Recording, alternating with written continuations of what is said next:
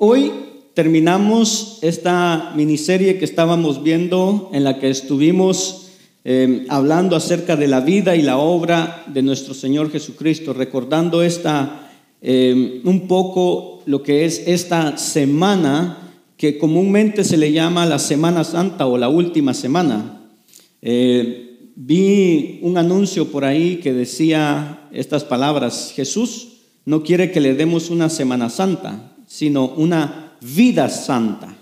Muchas veces eso, eso falta en nosotros, amén. Nos, eh, eh, nos consagramos el fin de semana, el día domingo, pero el resto de la semana, pues como que no lo hacemos, amén.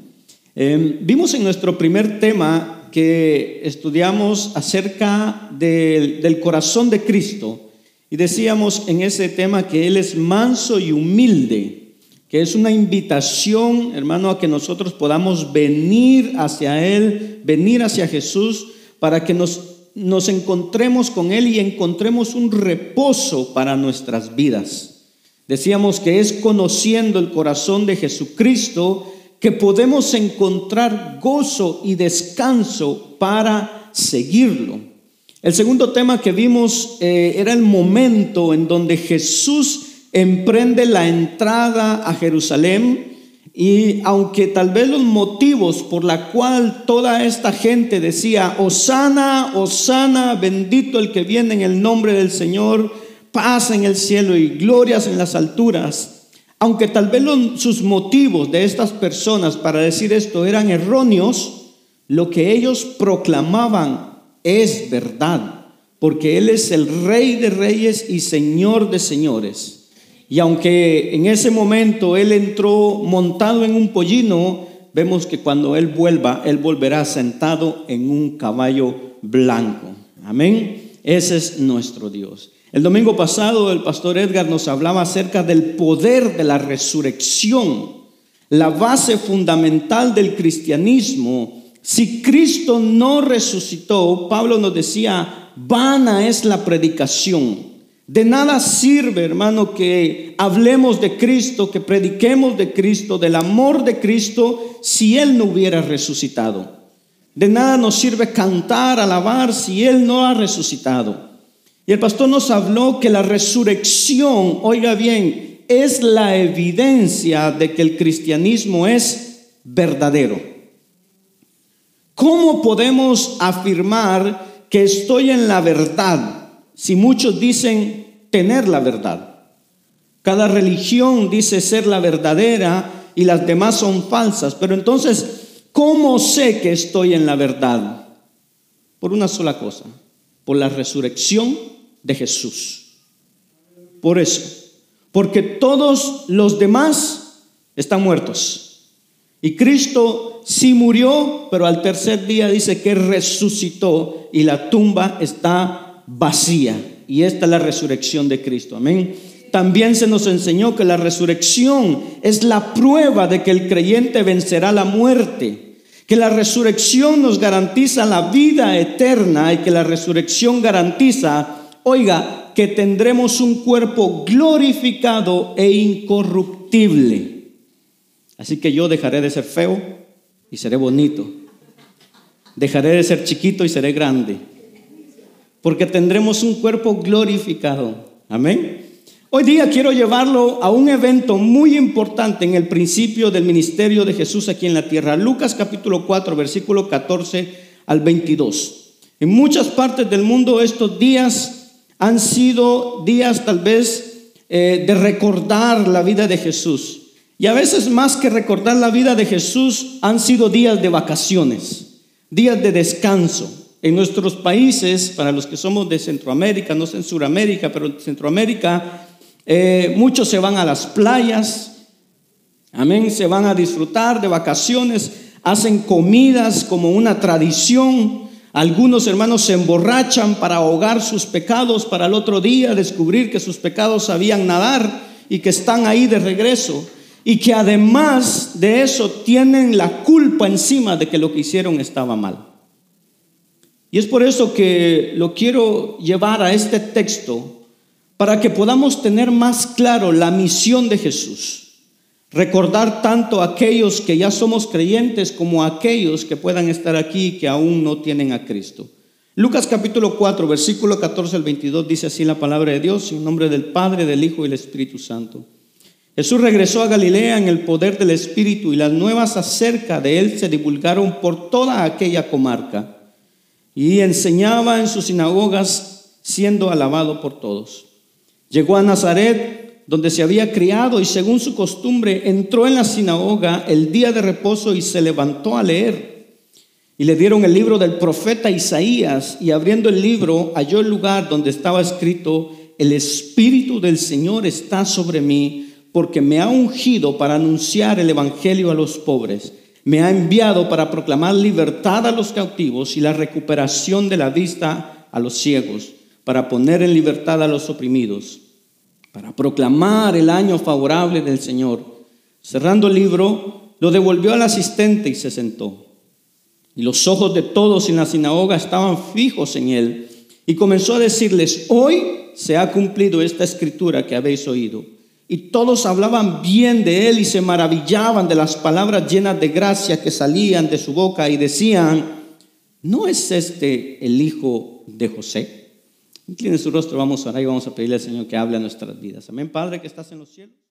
Señor, te damos gracias, Señor, en esta mañana. No interrumpa. En el resumen de esta enseñanza es así. Podemos maravillarnos de su amor, de su palabra, de su obra pero solo una rendición completa de nuestras vidas a Jesús da libertad o trae libertad a nuestras almas. Veremos tres puntos en esta mañana, la presentación del predicador, el mensaje del predicador y la reacción al predicador o al mensaje del predicador. Este no es un texto sobre el nacimiento o la muerte de Jesús, pero es un pasaje que nos deja ver claramente la razón por la cual Él nació y murió. La misión de Jesús fue, hermano, definida por Él de diferentes maneras, en diferentes momentos, y de una manera que no era contradictoria, no se, no se contradecía Él, sino que de una manera en que complementaba cada cosa que Él decía. En una ocasión Jesús dice que Él había venido para dar su vida en rescate de muchos. En el mismo texto que Jesús dice esto, también dice que Él no ha venido para ser servido, sino para servir. Más adelante dice que Él no había venido, hermano, a quitar la ley o a abolir la ley, sino a cumplir la ley. Y cada una de estas cosas fueron funciones o partes de su misión. En otra ocasión Jesús al final de sus días, en las últimas horas, en una conversación con Pilato, él le dice a Pilato, para esto yo he venido al mundo, para dar testimonio de la verdad. Sin embargo, este día que él se levanta en Nazaret, tal vez por primera vez en una sinagoga de esa región, Jesús definió su misión de una manera que ellos no se la esperaban. Y para que podamos entender un poquito eh, lo que el, mensaje que nos quiere dar, eh, esta parte, el texto, lo vamos a dividir en estas tres partes. Primero, esa presentación, esa introducción del predicador. Segundo, quiero que veamos el mensaje que da el predicador. Y en tercer lugar, la reacción al predicador o la reacción a la persona de Jesús. Y creo que la mejor forma de ver quién es este personaje, o sea, la presentación del predicador, es tratar de situarnos en el contexto histórico de aquel momento. Y la manera de hacer esto es teniendo una idea del desarrollo cronológico de los cuatro evangelios y no simplemente un solo evangelio, que es el evangelio de Lucas. Cuando nosotros vemos el, el hermano los evangelios, sobre todo el Evangelio de Juan, nos damos cuenta de que después de que Jesús fue bautizado en el río Jordán, Jesús dice que pasa un breve momento en Caná de Galilea, donde él convierte el agua en vino. Y allí él continúa, dice, hacia el sur, y según la mayoría de estudiosos, él estuvo en el sur, en Judea, unos ocho o nueve meses hasta casi un año. Y es durante ese tiempo que cuando leemos Juan dice que él va al templo de Jerusalén y lo encuentra como un mercado y limpia el templo. Es durante ese tiempo que él tiene el encuentro con Nicodemo. Es durante ese tiempo que eventualmente en su regreso hacia el norte, hacia Galilea, él tiene el encuentro con la samaritana. Esto lo podemos ver en los capítulos 1 al 4 del Evangelio de Juan. ¿Qué fue lo que pasó después de que él fue bautizado? Todo esto para entender por qué aquí Lucas nos dice que Jesús regresó a Galilea. ¿De dónde venía él? ¿De dónde regresó? Y eso lo encontramos en Juan capítulo 1 versículo eh, perdón, capítulo 1 al 4. Venía del sur, venía de Judea, de haber pasado meses ahí, de lo cual, como decíamos, solamente Juan nos habla. Entre el verso 13 de Lucas 4 y el verso 14 hay un espacio aproximadamente de 8 a 10 meses, quizás, de lo cual los primeros tres evangelios, Mateo, Marcos y Lucas, no nos hablan de eso, pero el evangelio de Juan sí nos dice qué pasó en ese tiempo. Y cuando él regresa, él regresa ahora al área de Galilea. Recordemos que Jesús fue llamado Jesús de Galilea. Y lo primero que hace es ir a Nazaret, donde él se crió. Y el texto nos dice que él regresó, dice, en el poder del Espíritu. Jesús no regresa a Jerusalén o de Jerusalén por la frialdad de los habitantes de Jerusalén, o porque el pecado que encontró allí era demasiado, o porque se cansó de ministrar a una gente que no respondía a su, ministerio sino que dice que él regresó a Galilea una vez más, pero guiado por el poder del Espíritu de Dios. Y por eso leemos que él regresó en el poder del Espíritu. Porque Jesús fue la persona que fue concebida por el Espíritu Santo. Fue la misma persona que en el Jordán fue ungido por el Espíritu, bautizado por el Espíritu Santo. La misma persona que es llevado al desierto por el Espíritu y que ahora regresa a Galilea, dice, en el poder del Espíritu. Y cuando lo hace, dice que fue a Nazaret y como de costumbre fue a la sinagoga para ayudarnos a entender, oiga bien, que Jesús siguió las instrucciones de la ley de Moisés. Allí dice que fue donde él se crió, en Nazaret, donde él creció, donde todo el mundo lo conocía desde que era muchacho. Es por eso que al final del texto que leímos habla con o termina con una pregunta que dice, pero ¿no es este el hijo de José? Porque todo mundo lo conocía. Este que habla con tanta gracia, con tanta autoridad, ¿no es este el muchacho que vimos crecer entre nosotros? Y ese día, un día como cualquiera otro, la sinagoga, hermanos, debió haber estado llena de hombres, de mujeres, de niños. Era el lugar de la enseñanza de la palabra. Había, hermano, en ese tiempo un solo templo, pero había muchas sinagogas. Y el único, hermano, lugar donde se estudiaba la palabra era en la sinagoga. A tal punto que durante la semana dice que los niños eran enviados allí como escuelas para ser instruidos en el Torah o en la ley de, de Moisés. Y la costumbre era de que en esos servicios de la sinagoga se leía la palabra de Dios, se estudiaba la palabra.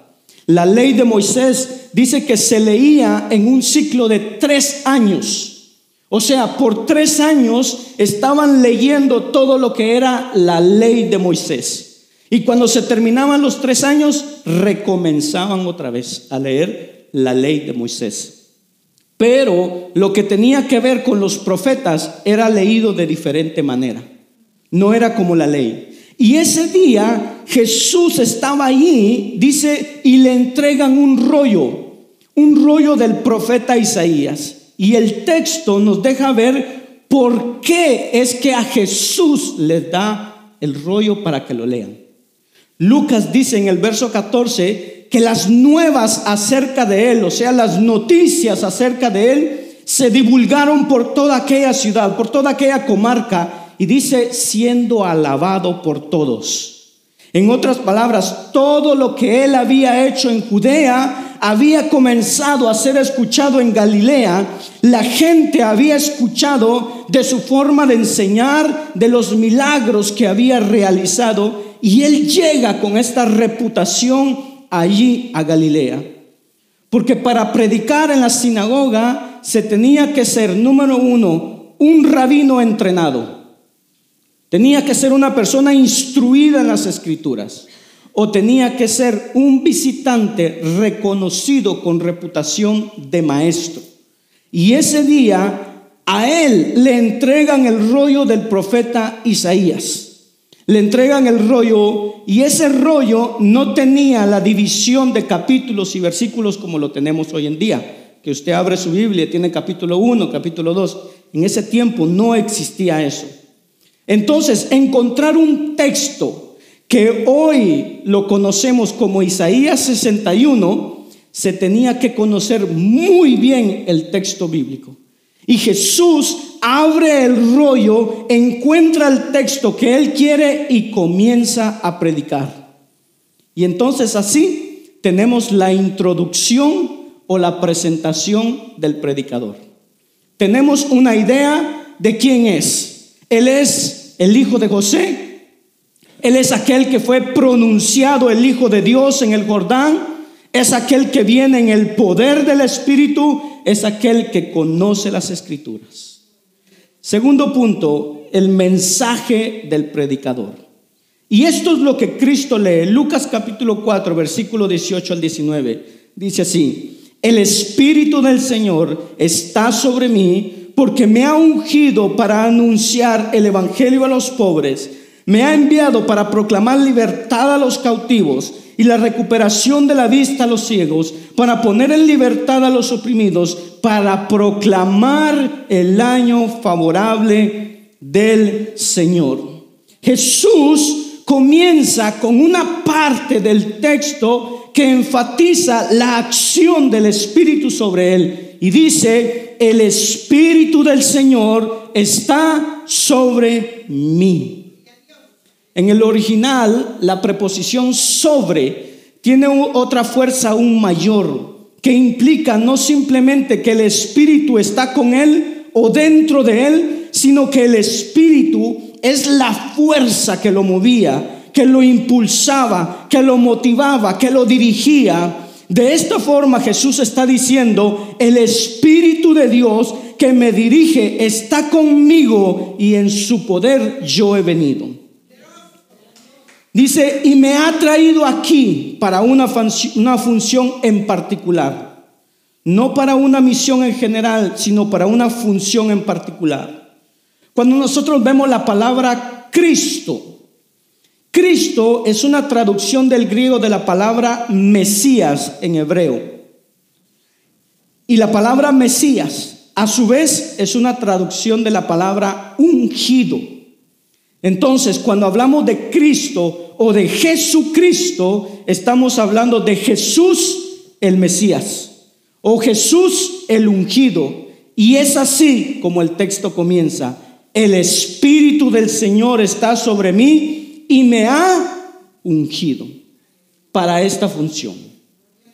Y lo primero que Jesús dice es para anunciar el Evangelio a los pobres. Esta es la frase principal de todo lo demás. Es la sombría debajo de la cual las otras frases continúan. Las próximas frases están, hermanos, subordinadas a esta primera. Esta es la clave. Necesitamos entender esta frase para entender, hermano, todas las demás. Jesús después dice, número uno, para proclamar libertad a los cautivos y recuperación de vista a los ciegos. Número dos, para poner en libertad a los oprimidos. Y número tres, para proclamar el año favorable del Señor. Eso Eso es como Jesús define su misión. Pero la sombría es para proclamar el Evangelio a los pobres. La palabra pobre en el griego tiene más de un solo significado, pero literalmente implica aquellos que tienen menos. Y ciertamente podríamos decir como primera aplicación que Cristo vino para atender a esos que tienen menos. A esos hermanos que por tener menos son oprimidos por aquellos que tienen más. A aquellos que por tener menos tienen menos oportunidades en la vida. Aquellos que por tener menos son despreciados por la sociedad, son abusados, son dejados de lado. Pero a la vez aquellos que por tener menos, a su vez están más abiertos al Evangelio. Aquellos que no tienen las manos llenas, porque si tenemos las manos llenas, Dios no tiene nada que darnos. Aquellos que por tener una vida más vacía, que tienen más necesidad de que alguien como Dios venga y supla sus necesidades. Esa es una acepción. Aquellos que no se consideran autosuficientes, porque les falta muchas cosas. No se consideran autodependientes. De hecho, es como la iglesia creció en el primer siglo. Creció con gente que tenía poco, poca distinción, poca sabiduría, poco nombre, poca fama. Pablo escribe a los Corintios y podemos ver esta realidad. Primera de Corintios 1, 26 al 29 dice, pues mirad hermanos, vuestra vocación que no sois muchos sabios según la carne, ni muchos poderosos, ni muchos nobles, sino que lo que dice, necio del mundo escogió, escogió Dios para avergonzar a los sabios. Y lo que, lo débil del mundo escogió Dios, ¿para qué? Para avergonzar a lo fuerte. Y lo vil del mundo y lo menospreciado escogió Dios. Y lo que no es, para deshacer lo que es, a fin de que nadie se jacte en su presencia. Lo que el mundo no quería, lo despreciado, eso fue lo que Dios escogió. Para, hermano, mostrar su gloria. Ahora, la palabra pobre debe tener también otra connotación, porque de lo contrario, hermano, la misión de Jesús hubiese sido solo para un grupo social solamente. Y a la, la luz de la palabra de Dios vemos que no, que Jesús, que el Mesías es para todos. La pregunta es entonces, ¿a qué clase de pobreza nos estamos refiriendo? ¿Qué clase de pobreza? Escuche bien, la pobreza, la peor pobreza no es la material, aunque así parezca por un tiempo. Si tenemos las cuentas del banco llenas y no tenemos un encuentro con Cristo en este mundo, llegaremos a la eternidad sin ese encuentro y cuando pasemos, hermanos, la línea de la eternidad, descubriremos cuán pobres somos. Pero si por el contrario, hermano, no tenemos nada en el banco, nada en los bolsillos, pero tuvimos un encuentro con Cristo de este lado de la gloria, cuando crucemos la línea de la eternidad, descubriremos cuán ricos somos cuando nos digan que somos coherederos con Cristo para descubrir sus riquezas en gloria. De esta manera Lucas está hablando, hermano, de una pobreza espiritual que es mucho mayor que la pobreza material, de la cual pudiéramos experimentar. De tal forma que cuando Cristo vino a proclamar el Evangelio a los pobres, se está refiriendo a aquellos que pueden reconocer su pobreza espiritual, su ausencia de méritos, Aquellos que pueden reconocer que en cuanto a ser buenas personas se refieren, están en bancarrota, que no pueden hacerlo, que no pudieran pasar el examen de Dios, que tienen una deuda tan grande, tan enorme, que aun si pasaran la eternidad trabajando para Dios, quedarían cortos. Para ellos es el Evangelio. Si podemos ilustrar esto y pudiéramos comparar nuestras obras, nuestras buenas obras con dinero, nuestras obras serían como dinero falso. El papel de la superficie luce como original, pero al examinarlo es falso. de una manera, hermano, de esta misma manera nuestras obras pudieran parecer a las originales, pero serían como un billete falso que no tiene fondos. Un billete falso yo no lo podría detectar, pero un experto sí lo podría detectar. De esa manera, una buena obra podría pasar el examen de los hombres, pero no pasa el examen de Dios. La mala noticia es que mis mejores obras son insuficientes. La buena noticia es que si yo reconozco eso, entonces Cristo vino para proclamar el Evangelio a mi persona, a aquellos que reconocemos nuestra pobreza espiritual. Entonces hay una mala noticia y una buena noticia. Cristo lo dijo de otra manera y dijo, yo no he venido a llamar a justos, sino a pecadores. No he venido a llamar justos porque no hay ninguno. No he venido a llamar a aquellos que se creen mucho. He venido a llamar a pecadores, aquellos que lo entienden y lo reconocen. Escuche bien, nosotros somos tan, tan capaces en ocasiones que conociendo todo esto que acabo de decir, empezamos nosotros mismos a construirnos nuestro propio camino espiritual.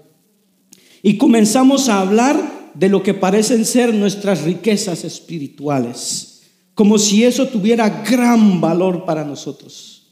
Yo oro, yo leo la Biblia, yo hago esto, yo le, enseño a mis hijos, miren a mis hijos lo que hacen y empezamos a construir nuestro propio camino espiritual. Pablo pasó por esa experiencia. Antes de conocer a Cristo, él estaba en el judaísmo. Él estaba en la religión oficial que Dios había establecido. Y estando en la religión, él se consideraba muy rico espiritualmente cuando él pensó que había sido circuncidado al octavo día, según la ley lo decía. Él se consideraba muy rico espiritualmente cuando pensó que era del linaje de Israel a quienes le pertenecían los pactos y las promesas. Cuando él pensó que él era de la tribu de Benjamín, el último hijo de David, de, José, dijo que él era hebreo de hebreos y en cuanto a la ley, fariseo, que él podía ser mejor que cualquier fariseo fiel y celoso. Y en cuanto al celo, él se dice perseguidor de la iglesia. Y en cuanto a la justicia, que es la ley, él dice, soy irreprensible. Todas estas cosas para Pablo eran sus riquezas espirituales, pero cuando él se encuentra con Cristo, resulta que aún sus riquezas espirituales estaban en bancarrota, porque no las había perseguido según la ley, según la fe, sino que según la ley. Y mientras Pablo pensó de esa manera, el Evangelio no era para él. Finalmente, cuando Pablo cambió su forma de pensar, entonces él descubrió el valor del Evangelio. Jesús ese día leyó el rollo y comenzando diciendo que él fue ungido para una misión especial y era el anunciar el Evangelio a los pobres. Y debajo de esa gran declaración, él sigue diciendo, en segundo lugar, el Espíritu del Señor está sobre mí para proclamar libertad a los cautivos y la recuperación de la vista a los ciegos. Ahora, es evidente que Jesús no está hablando de prisioneros reales, porque de haber sido así, hermano, la misión de Jesús hubiera sido un fracaso total, porque Él no liberó a un solo prisionero en esta vida. Él estaba hablando de otra prisión. Otra prisión con otra dimensión. Una prisión que es peor que las cadenas en las manos y en los pies. Jesús estaba hablando de una prisión del alma. Las cadenas del alma, aquellas que atan el alma y que al atar el alma, hermano, nublan el entendimiento, encienden el corazón de pasiones, destruyen nuestras vidas, destruyen la vida de los demás y nos llevan a hacer, hermano, lo que no queremos hacer y no hacemos lo que a veces quisiéramos hacer. aquellas ataduras del alma que sofocan lo que pudiera ser el gozo de la salvación de Dios, que roban lo que pudiera ser la paz espiritual de Dios, el alma en cautiverio. De esa prisión es que Cristo está hablando. La mala noticia es que cada uno de los descendientes de Adán nació prisionero de su alma. La buena noticia es que Cristo vino para ellos, para proclamar libertad a los cautivos y la recuperación de la vista a los ciegos. Y una vez más, cuando nosotros vemos la vida de Jesús, Él sanó a muchos ciegos, pero obviamente Él tenía eh, eh, que estar hablando de otra ceguera, porque si comparamos el número de ciegos que recibieron la vista, estando Él aquí y aún cuando Él se fue, comparado con el resto de la humanidad, hermano, sería un porcentaje muy mínimo.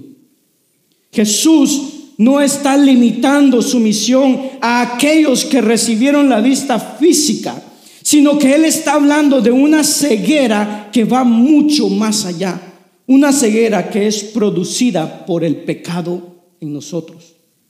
El apóstol Pablo entendió también esto porque el día que el Señor se encontró con él y que el Señor le explicó a Pablo su misión, se la explicó justamente en términos de lo que es la ceguera espiritual y el cautiverio espiritual. Y Pablo lo recordó tan bien que estando ahora él cautivo y teniendo que hablarle, que testificar delante del rey Agripa y del gobernador Festo y describir lo que él escuchó del Señor, en lo que era su misión, Pablo dice en Hechos capítulo 26, versículo 16, dice, pero levántate y ponte en pie, porque te he aparecido con el fin de designarte como ministro y testigo, no solo a las cosas que has visto, sino también aquellas que, en que me, me apareceré a ti, librándote del pueblo judío y de los gentiles a los cuales yo te envío. Ahora escuche bien para qué a los cuales yo te envío para que abra sus ojos a fin de que se vuelvan de la oscuridad a la luz, del dominio de Satanás a Dios, para que reciban por la fe en mí el perdón de pecados y herencia entre los que han sido santificados. Escucha una vez más, para que abra sus ojos a fin de que se vuelvan de donde? De la oscuridad a la luz. Ahí está la ceguera espiritual. Y mire cómo Cristo conecta la ceguera espiritual con el cautiverio. Y dice, y del dominio de Satanás, ahí está el cautiverio, hermano, de las almas. Para que reciban por la fe en mí el perdón de pecados y herencia entre los que han sido santificados. Para que sus ojos sean abiertos y la libertad sea encontrada Cristo vino para hacer exactamente esto. Lo que ha ocurrido es que en el camino, en nosotros, oiga bien, el pecado oculta, minimiza, distorsiona, cambia, niega la realidad de mis acciones y la manera como lo hace es hacernos sentir bien. Imagínese a Eva. Nadie se llama Eva aquí. Imagínese a Eva en el jardín del Edén por un momento. Ella tal vez tiene algunos días, hermano, contemplando ese árbol y esa fruta. Que me imagino que como el pecado no había entrado al mundo, hermano, debe, debe haber sido una fruta extremadamente hermosa y llamativa. Imaginémonos a Eva contemplando esa fruta y alguien por atrás diciéndole, si te la comes, serás como Dios. ¿Usted cree que Eva simplemente escuchó eso y dijo, me pregunto si será verdad? Con mucha probabilidad, Eva reaccionó en su interior de la misma manera como cuando nosotros, hermano, tenemos mucha hambre y hay un plato con mi comida favorita y que huele rico y que comienzo a saborearme lo que me voy a comer, empiezo a soñar, empiezo a tener alucinaciones de lo que me voy a comer. Hay una reacción en nuestro cuerpo que nos hace sentir bien. Hay hormonas que se están liberando. De esa misma manera, cuando Satanás nos sirve el pecado, nos hace sentir bien. Y esa sensación de bienestar nos oculta todo lo demás. Hasta que al final, cuando muerdo la fruta y descubro que detrás de lo que parecía dulce, había algo amargo que me fue oculto. Escuche esto. El pecado nos oculta las consecuencias haciéndonos sentir bien.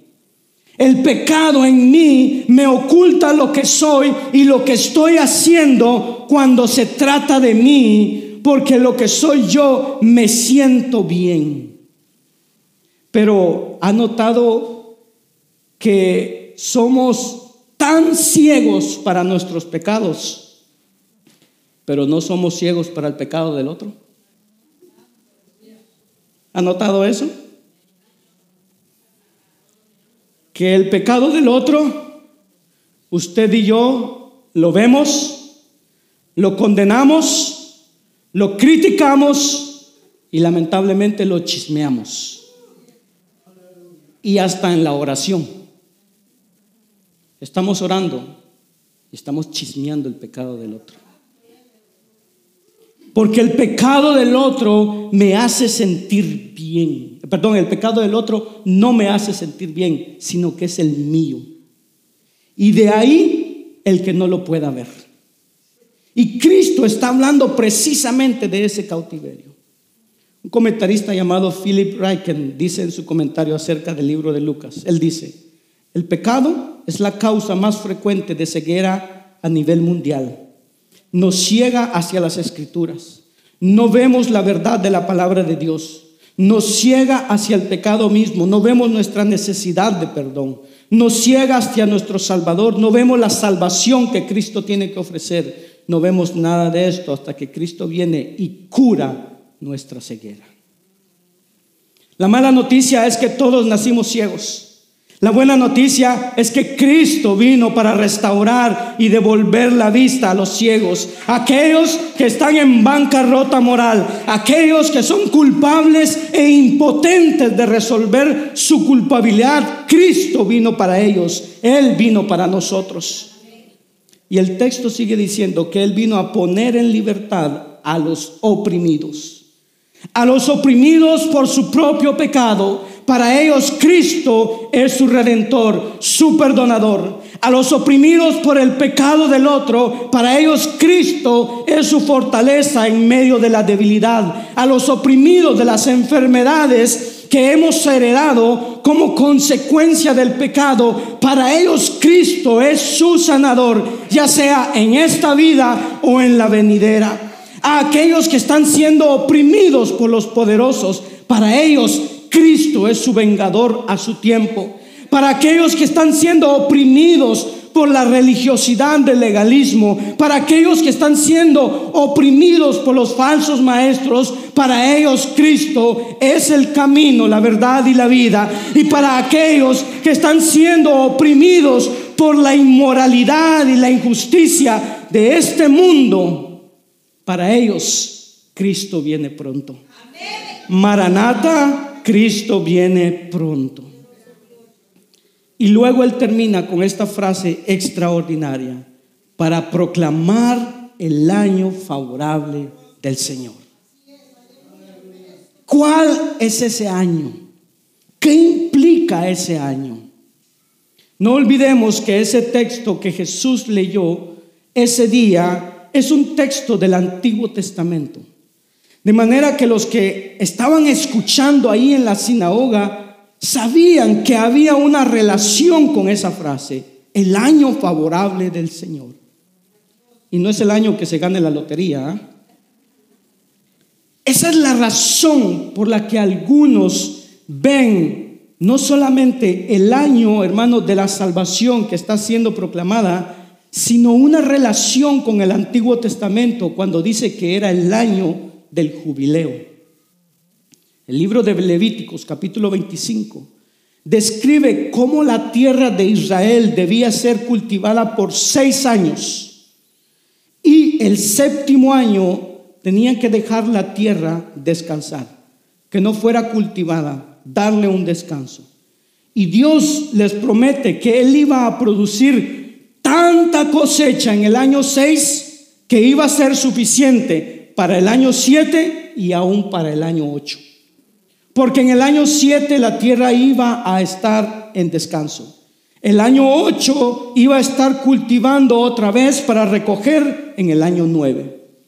Y tanto, oiga bien, tanto insistió Dios y tanto contenido teológico tenía esto, que cuando Dios envía a su pueblo al exilio, les dice que estarían fuera el mismo número de años que ellos cultivaron la tierra cuando debía de estar en reposo, violando la ley, 70 años. Pero cada siete ciclos, o sea, cada 49 años, al año siguiente era el año 50 y era el año del jubileo. En el año del jubileo, la tierra una vez más no sería cultivada. Pero también ese año, si yo había vendido mi tierra a alguien porque tenía alguna necesidad, el comprador ese año me tenía que devolver mi tierra. Porque la tierra no podía pasar a, nombre de otro permanentemente, porque Dios dice, que yo soy el dueño de la tierra. En ese año del jubileo todas las deudas eran canceladas. Imagínense que todos los que estamos aquí el día de mañana nos despertemos sin ninguna deuda. Ahí sí dicen aleluya, gloria a Dios. Habla papá. Si un israelita era empobrecido, eh, todos se despertaron ahorita. Y si un israelita era empobrecido y se vendía a otro israelita como esclavo, eh, para poder pagarle lo que debía, Dios prohibió eso, prohibió la esclavitud, pero les dijo que sí lo podían tomar, pero como un jornalero. Era de tu propiedad, pero como jornalero, le vas a pagar el salario. Pero el día o el año del jubileo tenía que dejarlo ir a su familia tenía que libertarlo. El año del jubileo, Dios dijo, todo lo que la tierra produzca vas a compartirlo sin costo con tu siervo, con tu sierva, con, tu, con el jornalero, con el extranjero que viva contigo, porque es un año de gozo, de libertad, es un año de cancelación de deudas, es un año para celebrar. Y de hecho, hermano, ese año era proclamado el 10, el día 10 del mes séptimo del calendario judío y era el día de la expiación, el día que todos los pecados eran perdonados.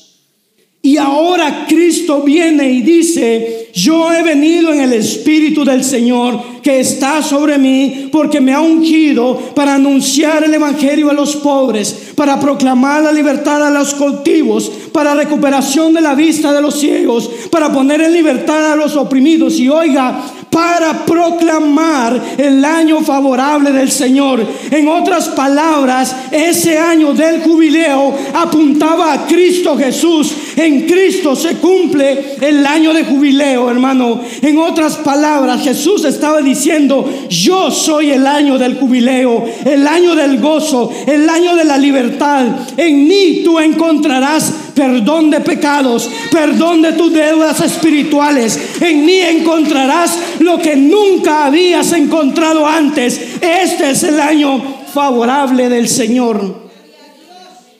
Y el texto dice que él cerrando el libro lo devolvió al asistente y se sentó y los ojos de todos en la sinagoga estaban fijos en él. Así como están ustedes ahorita. Había un sentido de asombro que llenó ese lugar. Pero espere a lo que Jesús dice después. La gente se asombró y él no había terminado de hablar. Y entonces Jesús dice, hoy se ha cumplido esta escritura que habéis oído. Y todos con la boca abierta. Lo que en una ocasión se proclamó que algún día vendría el Mesías, ese algún día Jesús dice, es hoy.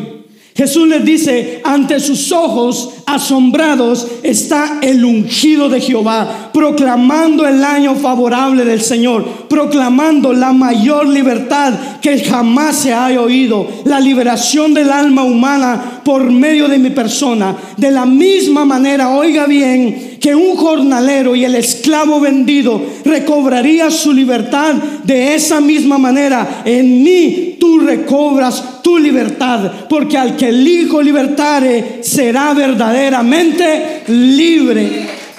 De la misma manera que la tierra era devuelta a su dueño, de esa misma manera tú serás devuelto a tu dueño que es Dios. Y todo lo que habías perdido ese año era recobrado en el año del jubileo. En mí tú recobrarás todo tu tiempo perdido, toda tu esperanza perdida, todo tu gozo perdido, todas tus oportunidades perdidas. En mí lo recobrarás. Jesús dice, yo soy el año del jubileo de ustedes. Hoy estas escrituras se cumplen en mí. Creo, hermano, que no, no quedó alguno sin que no tuviera la boca abierta. Ahora escuche esto. Cristo tiene el rollo abierto. Se supone que Él está leyendo Isaías, lo que hoy nosotros conocemos como Isaías capítulo 61, versículo 1 y 2. Pero Él no terminó el versículo 2, no terminó de leerlo. Mire lo que dice el versículo 2, Isaías 61, dice, para proclamar el año favorable del Señor, y oiga bien, el día de venganza de nuestro Dios. Esa última parte, Él no la mencionó. ¿Por qué? Porque esa es, esa segunda parte es para su segunda venida. Él estaba hablando de la primera venida. Jesús habla de su primera venida, del año favorable del Señor, el año de la gracia, es el año de la misericordia, es el año del perdón, es el año de la oportunidad de la salvación. Y escucha bien, si tú estás aquí sin salvación y oyes hoy su voz, no endurezcas tu corazón. Este es el día de su misericordia, este es el día de su perdón, este es el día de tu oportunidad. Su próxima venida es para el día de venganza. No esperes el próximo día, porque es de venganza. Imagínese la gente escuchando todo esto a través de alguien que está totalmente ungido por el Espíritu de Dios y sin pecado. Y el poder de esas palabras, hermano, debió haber sido extraordinario. Ahora imaginémonos todo lo que esta declaración pudo haber producido. Todo lo que hizo en los corazones de ellos. Pero el texto dice en el Lucas capítulo 22, capítulo 4, versículo 22. Dice así, y todos hablaban bien de él y se maravillaban de las palabras llenas de gracia que salían de su boca y decían, ¿no es este el hijo de José? ¿Cómo es que este joven a quien vimos crecer, cómo habla con esta, de esta manera y dice que hoy se está cumpliendo esto en él? Este es el hijo de José y de María. ¿Cómo es posible? Estaban maravillados. Escuche bien esto. Maravillarse, aplaudir y admirar a Jesús no es lo mismo que entregarle su vida. Y lo que pasó después, ese mismo día, prueba lo que acabo de decir. Recordemos que el texto comienza diciendo que Jesús regresó a Galilea en el poder del Espíritu. Y las nuevas acerca de él dice que se, se divulgaban por toda aquella comarca. Y que él estaba siendo, dice el verso, alabado. Algunos textos dicen glorificado por todos. Es así como comienza el texto. ¿Se recuerda cuando lo leímos? ¿Sí? Y ahora acabamos de leer que dice que todos se maravillaban de las palabras llenas de gracia que salían de su boca. ¡Wow! ¡Wow! ¿Quién es este que habla como uno que tiene autoridad? ¡Wow! Nos pasa a nosotros a veces cuando nos maravillamos de las cosas de Dios. ¡Wow! ¿Cómo sanó a mi hijo? ¿Cómo sanó a mi hija?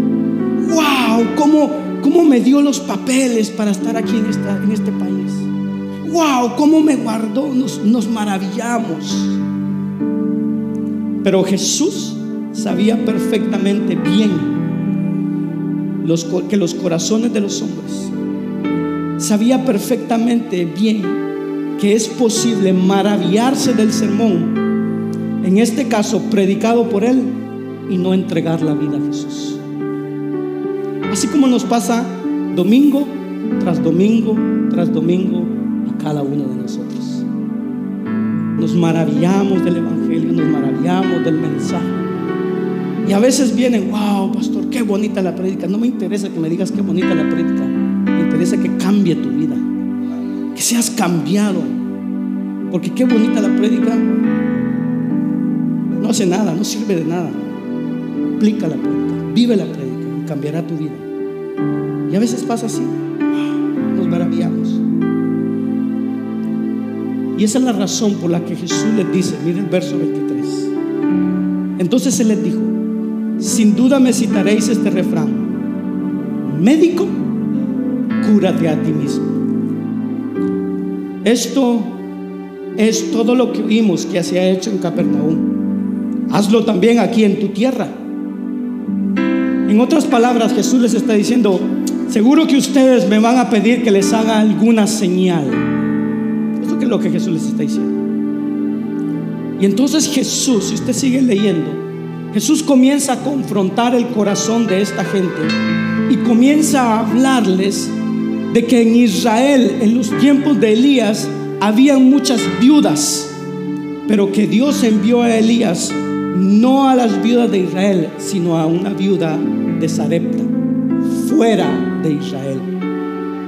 Y que en los tiempos de Eliseo había muchos leprosos en Israel, pero que Dios no envió a su profeta Eliseo a ninguno de los leprosos de Israel, sino a Naamán el sirio, fuera de las promesas de Israel. Tanto la viuda de Sarepta como Naamán el sirio eran gentiles. Y en esos tiempos en Israel había mucha incredulidad. No creían. Jesús quiere dar a entender que Dios, oiga bien, Dios pasó por alto las viudas los reprosos de Israel por su incredulidad. Pero mostró gracia dos gentiles. Triste sería de todos los que estamos aquí que Jesús venga nos queremos. Y que gentiles de afuera se arrepientan y se vayan al cielo. Triste sería. Lamentablemente es una realidad. Es una realidad. Muchos no llegan por su todavía estaban en la sinagoga. Ese mismo día, todavía estaban ahí. Después del mismo sermón, Cristo ahora está en la aplicación del sermón. Él leyó, Él lo expuso, ahora está aplicando el sermón. Y oiga bien, aquellos que estaban maravillados, que se maravillaban de las palabras de gracia, Mire ahora lo que dice el verso 28 o 29 de Lucas 4. Y todos en la sinagoga se llenaron de ira cuando oyeron estas cosas y levantándose le echaron fuera de la ciudad y le llevaron hasta la cumbre del monte sobre el cual estaba edificada la ciudad. ¿Para qué? De la admiración a la expulsión. De maravillarse a querer despeñarlo por el monte en un solo día. ¿Se da cuenta por qué Jesús hace las demandas que hace? Es porque Él conoce que es posible externamente reaccionar de una manera, pero internamente de otra manera. Y es por eso, por lo que Jesús requiere la rendición completa de mi vida. De lo contrario, jamás podremos cambiar. Jamás. Termino con esto. En mayo de 1943 se reunieron en la Casa Blanca Winston Churchill, el primer ministro del Reino Unido, y Franklin, Franklin eh, Delano Roosevelt, presidente norteamericano. Se reunieron en la Casa Blanca para programar un ataque final sobre Hitler eh, hasta que él se rindiera. La guerra dice que continuó de una manera más intensa.